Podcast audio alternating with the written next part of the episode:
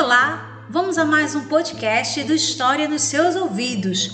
Hoje iremos conversar sobre o governo do primeiro presidente do Brasil, o Marechal Deodoro da Fonseca. Como já é sabido, o Marechal Deodoro da Fonseca estava entre os militares do ato ocorrido no dia 15 de novembro de 1889. Existia um grupo de pessoas que conspirava contra a monarquia e no dia 15 também chamado de o golpe que acabou com a monarquia e proclamou a república, ele foi um dos líderes daquele acontecimento no dia 15 de novembro. O Marechal Deodoro da Fonseca foi convertido tardiamente aos ideais republicanos, como já foi apresentado anteriormente.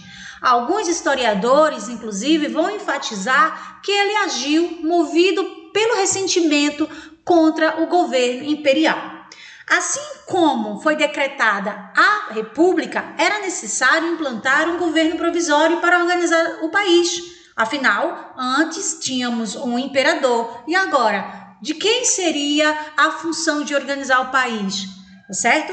E foi a partir de então que o Marechal Deodoro da Fonseca, pelo que ele representava naquele momento, foi eleito de forma indireta o primeiro presidente do Brasil. Mas aí fica uma pergunta: quem era Deodoro naquele momento? Né? Aqui, quem foi, o que, que representava este homem que agora estava ocupando um cargo tão importante no nosso país? Bem, primeiro a gente precisa compreender e lembrar que ele era militar. Ele havia nascido no, no, é, na região Nordeste, no estado de Alagoas ele tinha tido uma representatividade bastante significativa na Guerra do Paraguai, permaneceu lá por seis anos, né, fora do Brasil, lutando na guerra.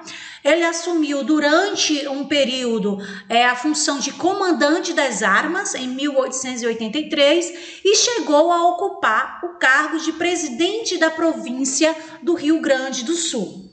Além de participar também da fundação do Clube Militar no ano de 1887, que na ocasião foi eleito presidente do clube, do clube militar neste caso.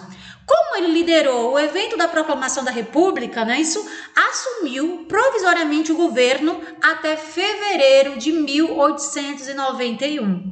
Ou seja, um ano e dois meses de um governo provisório.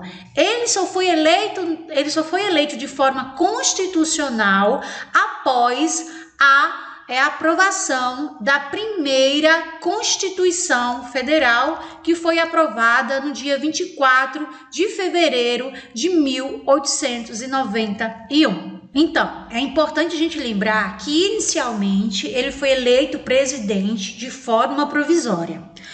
É, após a aprovação da Constituição Federal de 1891, ele foi eleito novamente, só que dessa vez de forma constitucional.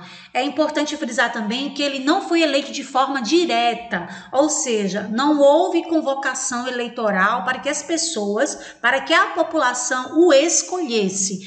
Foi uma eleição indireta, ou seja, foi o Congresso Nacional quem é, é, naquele momento ele o elegeu novamente como presidente constitucional. Então, o governo provisório, sob a sua liderança, convocou para formar uma Assembleia Constituinte e era essa Assembleia Constituinte que ficou incumbida de discutir as diretrizes para a formação da República no Brasil, que eu irei falar é, posteriormente sobre essa primeira Constituição Federal de 1891. O governo do Marechal Deodoro da Fonseca vai ser marcado por uma série de insatisfações políticas e econômicas. Na sua política econômica, o Marechal Deodoro da Fonseca, a partir do seu Ministério da Fazenda, é, organizado pelo Rui Barbosa, ele vai implantar um programa austero na economia. Esse programa vai incluir e contrair dívidas e empréstimos para organizar o pagamento das dívidas. Essa política econômica vai ficar conhecida como encilhamento e foi um grande desastre no nosso país. No meio de tantas insatisfações econômicas e políticas, o Marechal Deodoro da Fonseca vai renunciar é, o seu mandato no ano, é, em novembro de 1891, e vai assumir então o seu vice, o Floriano Peixoto.